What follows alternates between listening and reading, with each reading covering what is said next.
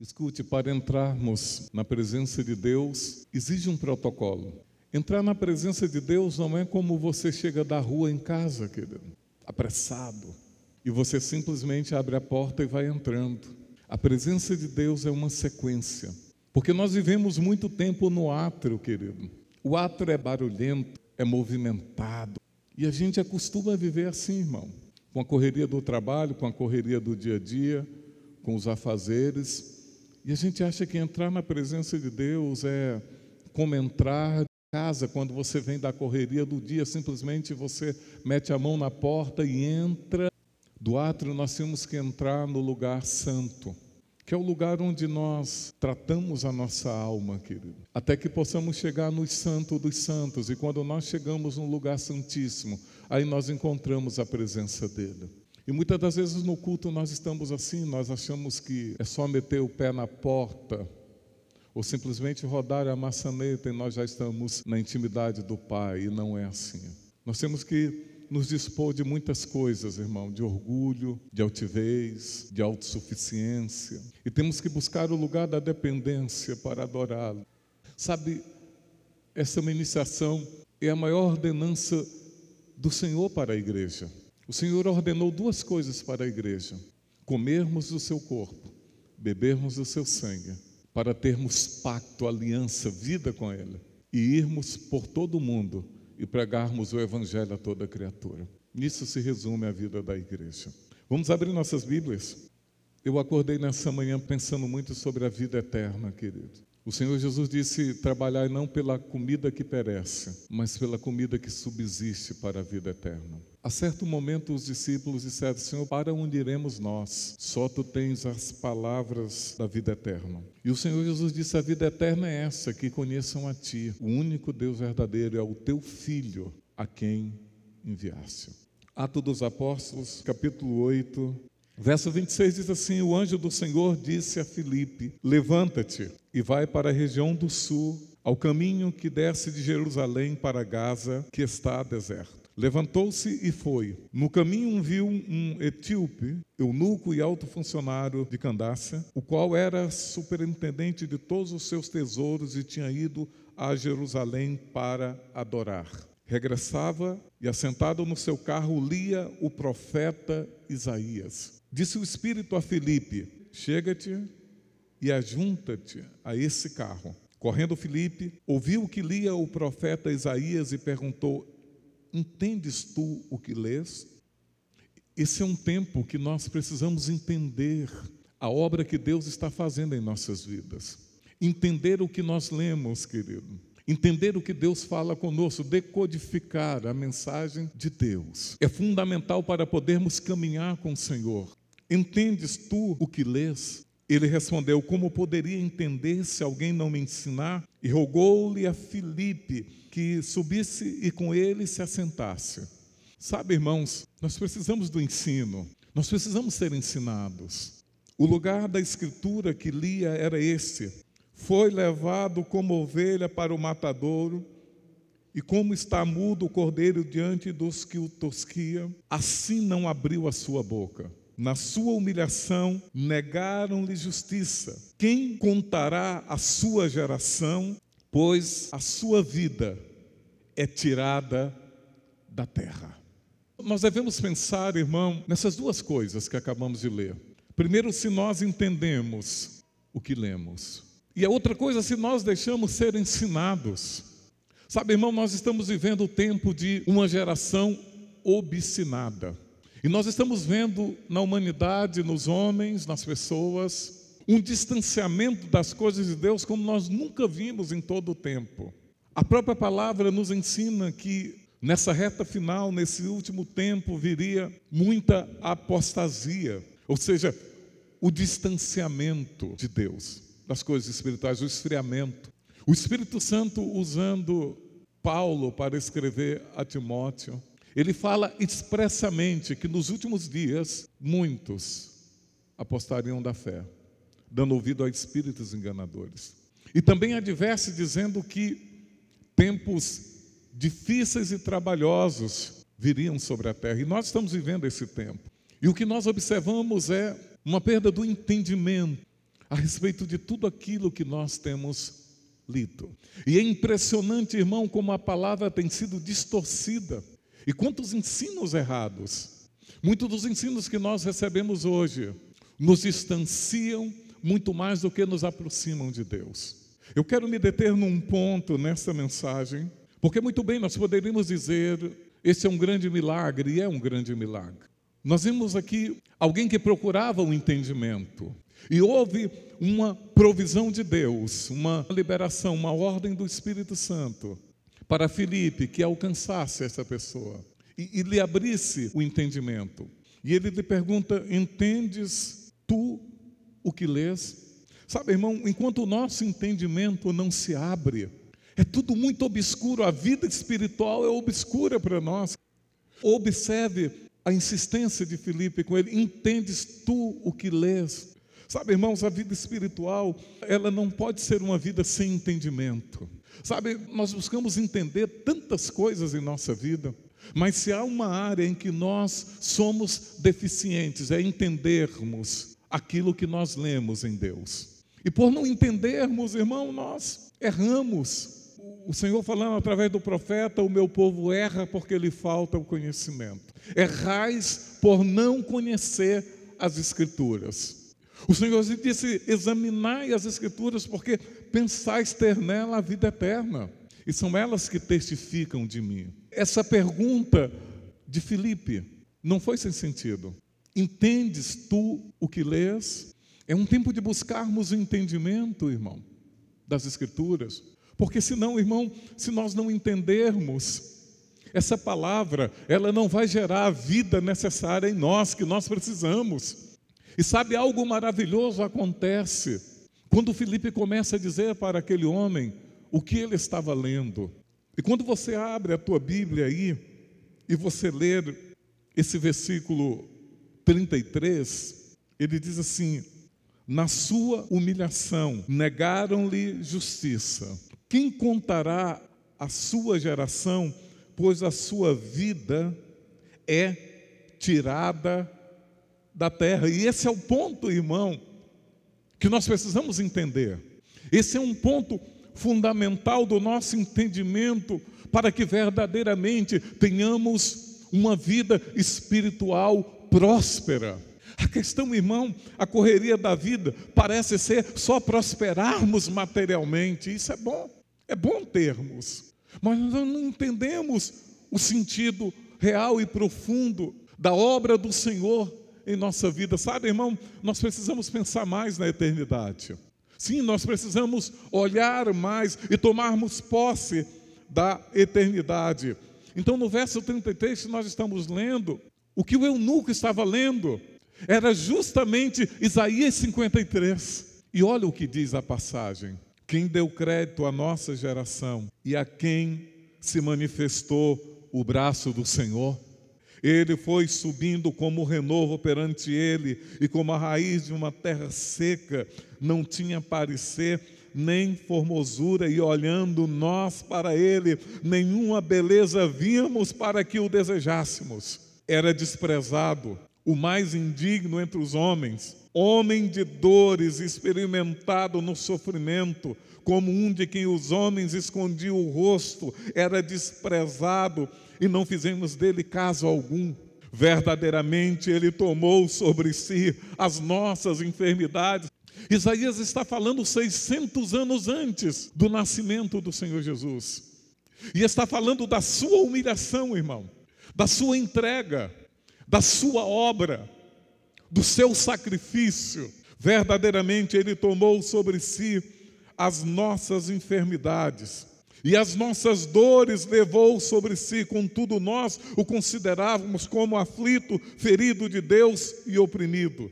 Mas ele foi ferido pelas nossas transgressões e moído pelas nossas iniquidades. O castigo que nos traz a paz estava sobre ele, e pelas suas pisaduras fomos sarados. Todos nós andávamos desgarrados como ovelhas, cada um se desviava pelo seu próprio caminho, e o Senhor fez cair sobre ele a iniquidade de nós todos. Ele foi oprimido e humilhado, mas não abriu a sua boca, como um cordeiro foi levado ao matador, e como ovelha muda perante os seus tosqueadores, ele não abriu a sua boca. Pela opressão e pelo juízo foi tirado, e quem pode falar da sua linhagem? Pois foi cortado da terra dos viventes, pela transgressão do meu povo, foi ele atingido. Sabe, irmão, foi um corte foi uma ruptura, foi algo violento contra a vida do Senhor. Verso 9: Deram-lhe sepultura com os ímpios e com o rico na sua morte, embora nunca tivesse cometido injustiça e não houve engano na sua boca. Todavia ao Senhor agradou moê-lo, fazendo-o enfermar. Quando a sua alma se puser por expiação do pecado, verá a sua posteridade, prolongará os seus dias, e o bom prazer do Senhor prosperará na sua mão. Ele verá o trabalho da sua alma e ficará satisfeito com seu conhecimento. O meu servo, o justo, justificará muitos e a iniquidade deles levará sobre si. Pelo que darei uma porção entre os poderosos e com os fortes repartirá ele o despojo. Porque derramou sua alma na morte e foi contado com os transgressores, pois ele levou sobre si o pecado de muitos e pelos transgressores intercedeu. Era isto que o eunuco estava lendo. E era isso que ele não compreendia, que na sua humilhação negaram-lhe a justiça, pois a sua vida é tirada da terra. Esse é o ponto. Se nós não entendemos, irmão, que a humilhação de Jesus foi para que tivéssemos vida de honra, nós nunca vamos entender a obra dele. Se nós não compreendermos que Jesus morreu verdadeiramente para nos dar vida, nunca sairemos do pedestal de uma vida medíocre, irmão, de uma vida exterior, sem profundidade, sem alicerce, sem base. Por isso a pergunta de Filipe não é sem sentido, entendes tu o que lê? E então ele descreve em Isaías 53 o que é a humilhação do Senhor Jesus. E quando o apóstolo Paulo escreve aos Filipenses, ele diz de sorte que haja em vós o mesmo sentimento que houve em Cristo Jesus, que sendo na forma de Deus, não teve por usurpação ser igual a Deus, mas a si mesmo se humilhou, tomando a forma de servo, de cordeiro, de sacrifício.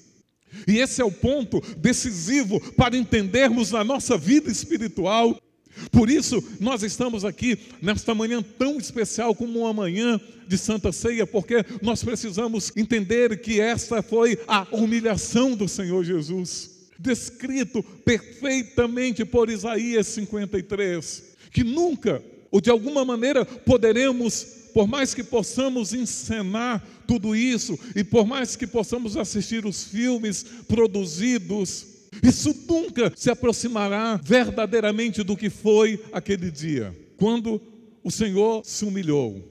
E a palavra diz, irmão, que a humildade precede a honra. E muitas das vezes nós não entendemos que a humilhação do Senhor Jesus naquela cruz foi para que pudéssemos ter vida de honra.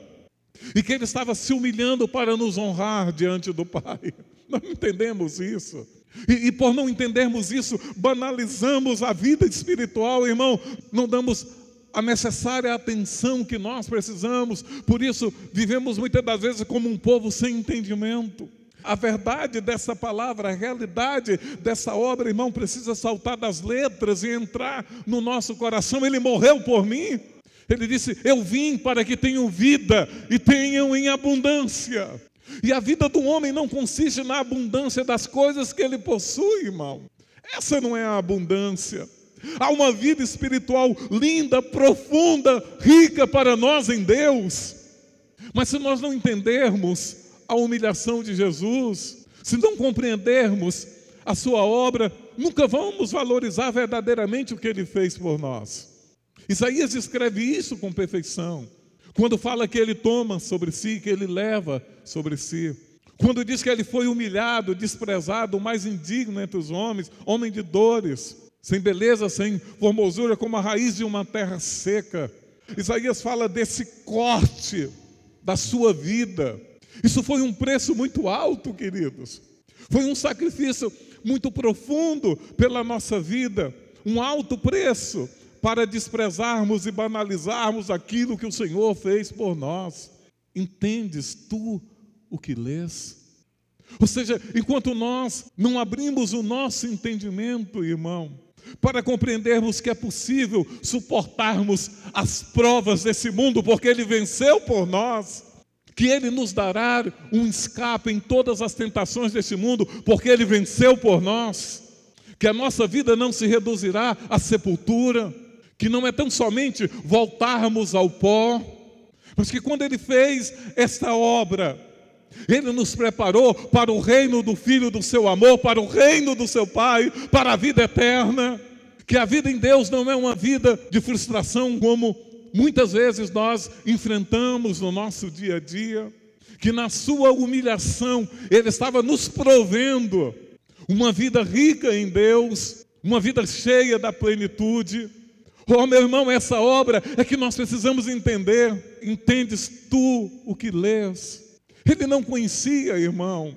O entendimento precisava se abrir. E ele pediu o ensino. Como eu vou entender se não há quem me ensine? E sabe, nós não estamos caminhando no escuro da vida.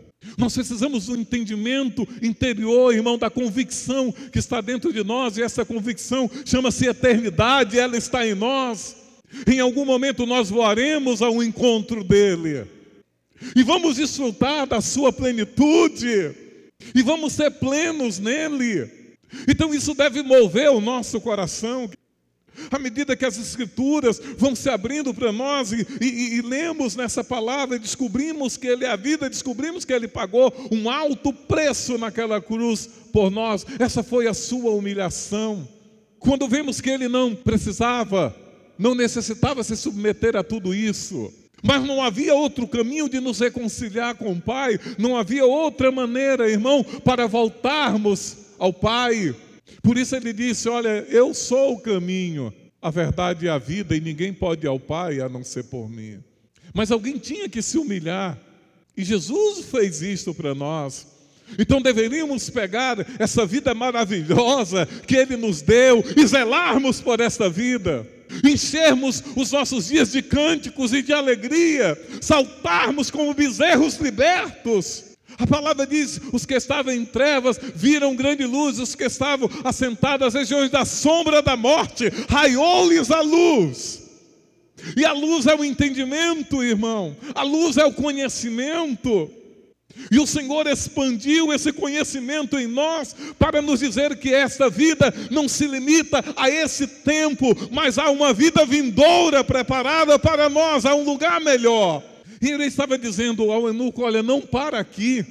O que você está lendo é a respeito dele, na sua humilhação. A sua vida foi, diz as Escrituras aqui no verso 33, diz: Pois a sua vida é tirada da terra.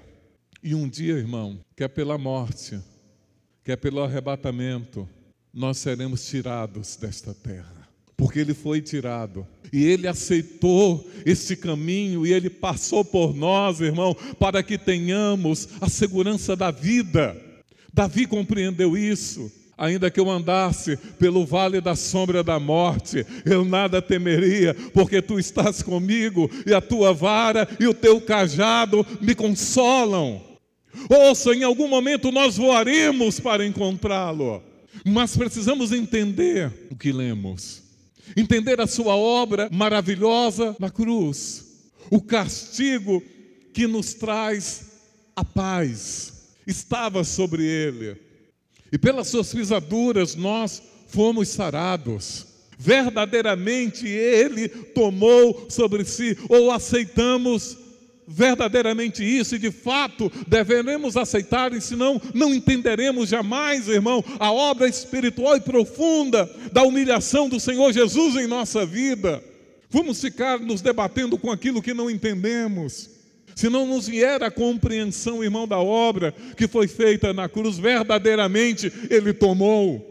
E Ele foi cortado para poder nos ligar novamente com o Pai, querido.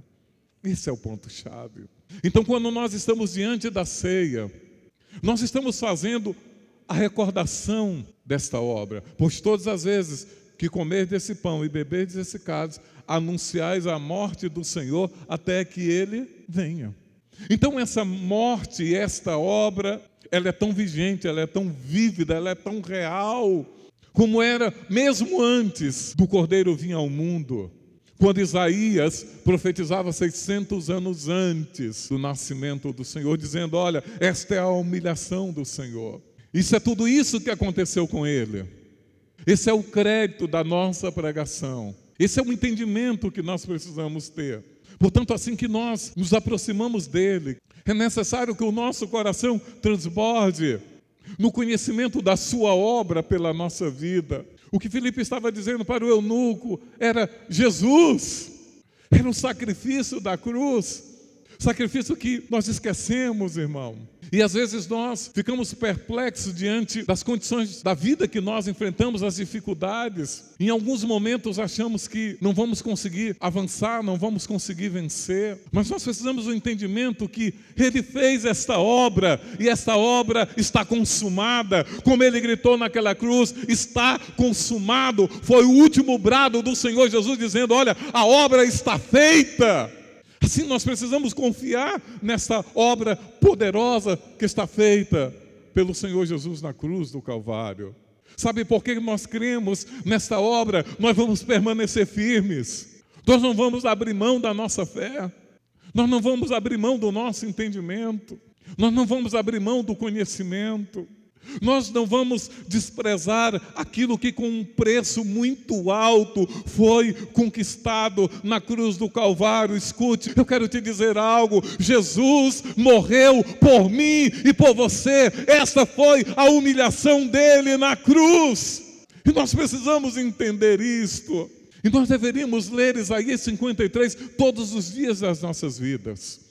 A cada manhã nós deveríamos abrir Isaías 53 e recordar isto: que o desprezo caiu sobre ele, que a indignação caiu sobre ele, que a humilhação caiu sobre ele, que a violência caiu sobre ele, que a iniquidade caiu sobre ele, que o pecado caiu sobre ele, que a violência caiu sobre ele, que o escárnio caiu sobre ele, a blasfêmia caiu sobre ele, a humilhação no grau mais elevado caiu sobre ele para que hoje nós pudéssemos ter uma vida em honra, para que nós pudéssemos levantar os nossos braços e servi-lo em santidade por todos os dias das nossas vidas, como nos diz as Escrituras. Irmãos, é um privilégio, é uma honra, é uma satisfação, irmão, um direito que hoje nós temos como filhos de participarmos da Sua natureza, da Sua obra feita na cruz. E eu queria deixar esta palavra contigo para recordarmos a obra que ele fez naquela cruz por nós. Pois todas as vezes que comerdes este pão, beber desse cálice, por isso a palavra diz: examine-se o homem a si mesmo antes de comer. Para podermos entender, irmãos, o que é a dignidade da vida. Sabe, irmão, nós procuramos vencer em tantas áreas, procuramos ser bons, os melhores em tantas áreas. E não nos damos conta, irmão, de que o que mais nós necessitamos está nele, que nenhuma realização será suficiente, que nada poderá se sobrepor a esta obra que está feita. Esta é a vida. Ele disse: Eu sou o pão da vida. Eu sou o pão vivo que desceu do céu. Aquele que de mim se alimenta, por mim viverá. Ele disse: Eu sou a ressurreição e a vida. Aquele que vive e crê ainda que esteja morto, viverá. Essa é a obra. E nós temos o privilégio, irmão, de participarmos desta obra tremenda. E o anelo dos nossos corações é sermos cheios com a Sua presença e que seja renovada em nós esta convicção, irmão, de que absolutamente nada nesse mundo pode substituir esta vida que temos nele. Não há pessoa mais importante na nossa existência do que o nosso próprio Senhor. Que Ele é o número um e que muitas das vezes nós temos relegado ao Senhor os últimos lugares na escala da importância daquilo que vivemos em nossas vidas, irmão. Uma vez mais desprezamos e não damos conta da obra tremenda que Ele fez em nossas vidas. Meu irmão, você é salvo em Jesus Cristo. Querido, nós somos salvos em Jesus e temos que valorizar essa salvação. Nós temos que ter a alegria da salvação em nosso coração. Por isso nós comemos, por isso nós bebemos, porque todas as vezes que comemos anunciamos a sua morte até que ele venha. Eu concluo, meu irmão, dizendo que nós não podemos passar pela vida sem entendimento. Aquilo que nós lemos, aquilo que semanalmente nós ouvimos em Deus, necessita entrar no nosso entendimento. Não só permear a nossa vida, mas também direcionar a nossa vida, a nossa existência, os nossos dias. Foi isso que os discípulos compreenderam, dizendo: Para onde iremos nós? Se só tu tens as palavras, vida eterna. Todo e qualquer outro caminho que tomarmos em nossas vidas, irmãos, e direcionarmos a nossa vida para isso, lá no final, lá no final, só encontraremos frustração. Porque há caminhos que ao homem parece ser bom, mas o seu fim não é o melhor. Sabe, lá no final, nós precisamos encontrá-lo novamente. Ele disse: Eu sou o primeiro e o último, o Alfa e o Ômega, o princípio e o fim. Se a nossa vida começou nele, irmão, ela tem que terminar nele. Eu sei, haverá uma jornada com tribulações, com provas, com dificuldades, com desafios, com quedas, com levantes, mas o fim objetivo da nossa alma, irmão, é a nossa salvação em Cristo Jesus.